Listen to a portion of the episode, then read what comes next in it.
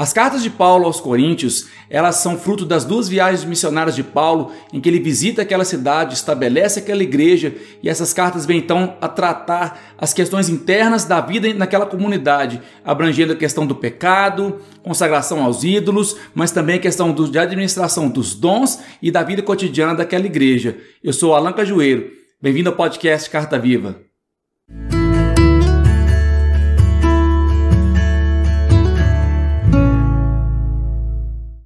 Olá! Nessa semana vamos abordar a primeira carta de Paulo aos Coríntios, direcionando sobre a vida naquela comunidade. Ele reforça desde o começo sobre a questão do poder do evangelho, que já em 1 Coríntios 1:18, dizendo que a palavra da cruz é loucura para aqueles que vão perecendo, mas é poder de Deus para nós que somos salvos. Ele disse sobre isso também aos romanos, mas aqui ele reforça sobre como uma mesma verdade pode ser visto como loucura, pode ser visto como poder, dependendo da forma que nós nos aproximamos dela. Então, que aí você possamos entender que a mesma mensagem do Evangelho, muitas pessoas serão salvas por meio dela, muitas pessoas consideraram loucura, mas ela não muda, ela é a palavra de Deus para todos nós.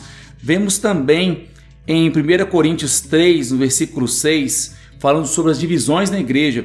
Paulo diz aqui: Eu plantei, Apolos regou, mas Deus deu crescimento. Então, nenhum que planta, nem o que rega é alguma coisa, mas somente Deus que dá o crescimento. Nós vemos então na igreja hoje cristã, mais do que nunca, divisões. Características e diferenças de identidade são necessárias para o crescimento adequado do corpo de Cristo mas também temos que reconhecer que não devemos ter partidarismo por teólogo A ou B, pastor A ou B, porque sabemos que aquele que dá crescimento para a obra não é aquele que planta, nem aquele que rega, que são pessoas diferentes, mas a visão de reino mostra que coisas que eu vou plantar, outra pessoa vai colher e vice-versa. Mas quando estamos no mesmo reino, debaixo do mesmo Pai, nós compreendemos que tudo no final das contas é por Ele e é para Ele. Vemos também em 1 Coríntios capítulo 5, versículos 9 a 12, falando de disciplina na igreja. Paulo diz assim: Eu escrevi a vocês uma carta para não se associar com as pessoas sexualmente imorais. Eu não disse pessoas imorais deste mundo ou as pessoas gananciosas ou idólatras. De outra forma, vocês teriam que deixar o mundo. Mas na verdade, eu lhes escrevi para não se associar com qualquer pessoa que diz ser um irmão ou irmã e é sexualmente imoral ou gananciosa ou verbalmente abusiva ou bêbado. Então, Paulo está aqui dizendo para não se associar com pessoas pecaminosas. Nós todos somos pessoas que buscam arrependimento e uma vida nova.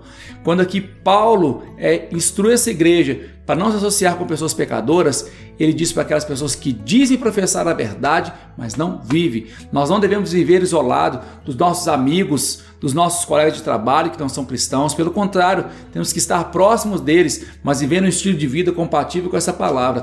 Mas se há pessoas no meio cristão que dizem conhecer a verdade, mas não vivem conforme essa verdade, cuidado com essa amizade. Saiba o limite que você vai impor no seu relacionamento com essas pessoas. Não digo para você excluir do seu meio, mas saiba qual o nível de intimidade que você vai dar para pessoas que dizem professar o evangelho, mas não vivem. São pessoas que muitas vezes têm traumas, têm problemas e você vai acabar se moldando conforme o comportamento delas se você entrar em um relacionamento íntimo demais.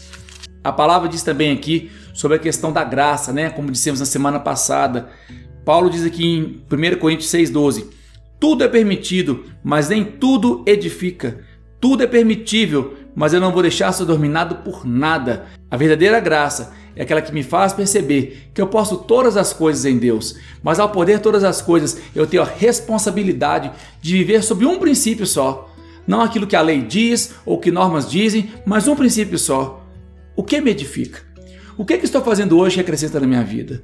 O que, é que eu estou fazendo hoje que acrescenta para o meu crescimento intelectual, emocional e espiritual? Muitas vezes nós tentamos definir critérios diferentes, muitas vezes nós tentamos nos basear na nossa capacidade de cumprirmos normas, mas pensa só nesse critério. O que, que, eu estou fazendo? Que música eu escuto? Que amizades que eu tenho? Que locais que eu frequento que estão acrescentando na minha vida?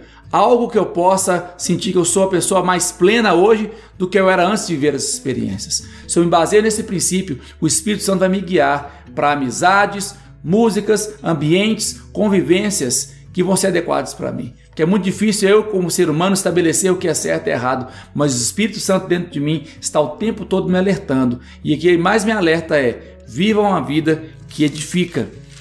1 Coríntios 10, versículos 12 e 13 começam dizendo assim, sobre a tentação, né? E os vários desafios que vivemos como cristãos. Aqui ele diz: O quem quer que pense estar de pé, cuide para que não caia. Nenhuma tentação veio sobre vocês, exceto aquela que é humana. Mas Deus é fiel, ele não permitirá que vocês sejam tentados além do que vocês são capazes, mas com a tentação, ele também trará o livramento para que vocês possam suportá-las. Deus nunca vai te dar um desafio do seu tamanho. Deus sempre vai permitir que você viva desafios maiores do que você é hoje, senão você nunca cresce. A gente repete erroneamente que Deus não dá um fardo que a gente não consegue carregar. A Bíblia não diz isso. A Bíblia diz assim: Ele não permitirá tentação do que você é capaz, mas com a prova virá também o escape. Deus manda uma prova sim acima da sua capacidade para que você possa crescer, mas junto com a prova, ele traz o livramento, porque ele não quer te reprovar, ele quer te aprovar e quer te não somente testar a sua capacidade, mas para te capacitar para que através dele você vença desafios. Então Deus quer te fazer crescer, Deus quer te fazer prosperar. Então a diferença entre a tentação que o mundo, o diabo traz para te derrubar e a provação que Deus promove é que, junto com a prova, ele produz escape. Então, sempre que você sentir que você está sendo desafiado por estar cumprindo desafios que Deus lançou para você, confie na promessa de que, junto com a aprovação, Ele te trará também condições para sair dela, vitorioso, vitoriosa e aprovados. Também aqui a palavra de Deus, 1 Coríntios 12, 13 e 14. Não vou entrar em detalhes aqui sobre esses textos, mas olha, 1 Coríntios 12 fala sobre dons espirituais e sobre como todas as pessoas que recebem Jesus no seu interior são capazes de manifestar esses dons para a edificação da igreja. Então, o capítulo 12 fala sobre dons, o capítulo 14 fala sobre dons, mas o capítulo 13 é o recheio disso, que fala que de todos os dons, o maior dom é o amor. Conhecemos o amor filos, que é o amor entre pessoas, o amor eros, que é o amor romântico do homem para a mulher, mas conhecemos também o amor ágape, é desse amor ágape que fala 1 Coríntios 13, que é o amor de Deus, e esse amor de Deus em nós nos permite viver todas essas qualidades e características. Então, dons nas pontas, amor no centro, porque sabemos que sem o amor verdadeiro, nenhum dom genuíno ele vai ser efetivo. Então, sobre essa passagem aqui, 1 Coríntios 14, 12 diz assim: Também vocês, uma vez que são zelosos pelos dons espirituais, busquem exceder-se, busquem ter excelência na edificação da igreja. Então, se eu busco profetizar, se eu busco falar em línguas, se eu busco ter revelações, esses dons são necessários. O próprio Jesus manifestou vários desses dons, mas sempre com propósito, sempre para edificação do outro, nunca para promoção de si próprio. E fechando aqui 1 Coríntios, 1 Coríntios 15, 57 diz assim: Mas graças a Deus que nos dá a vitória em Cristo Jesus. Portanto, meus irmãos e irmãs, sejam firmes, inabaláveis, sempre com excelência no trabalho do Senhor. Vocês sabem que o trabalho no Senhor não é em vão.